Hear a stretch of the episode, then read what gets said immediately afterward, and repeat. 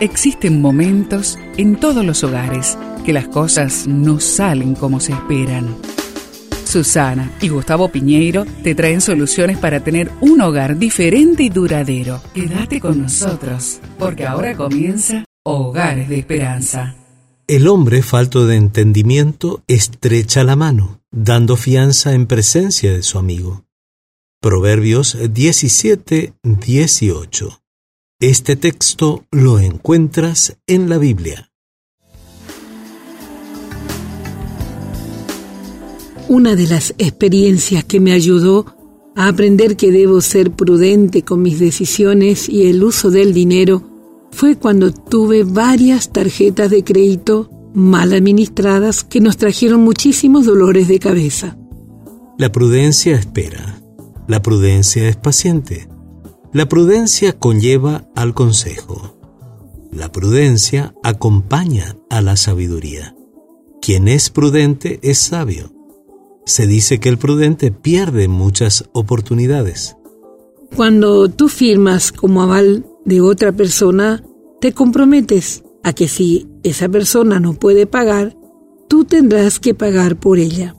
Esto es un riesgo, pues podrías perder el empleo o asumir más compromisos que te imposibilitarán pagar la deuda por la cual tú firmaste como aval. Antes de firmar como garantía o como aval, analiza el peor escenario. ¿Qué sucedería si esa persona no puede pagar? ¿Podrías asumir la deuda? ¿Está de acuerdo tu cónyuge en que seas fiador de esa persona? La imprudencia se manifiesta también cuando por tener un comportamiento de compra compulsiva gastamos dinero más allá de nuestras capacidades, desequilibrando nuestras finanzas.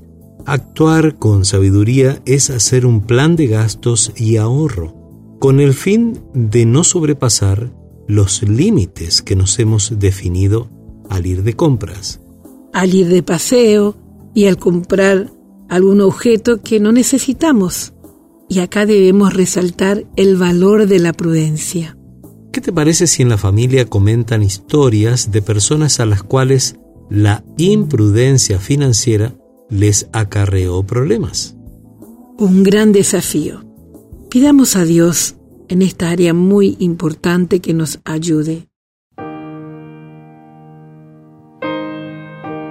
Dios eterno y sabio, ayúdanos a ser más prudente cada día en el uso del dinero que nos das. Y te lo pedimos juntos en el nombre de Jesús. Amén.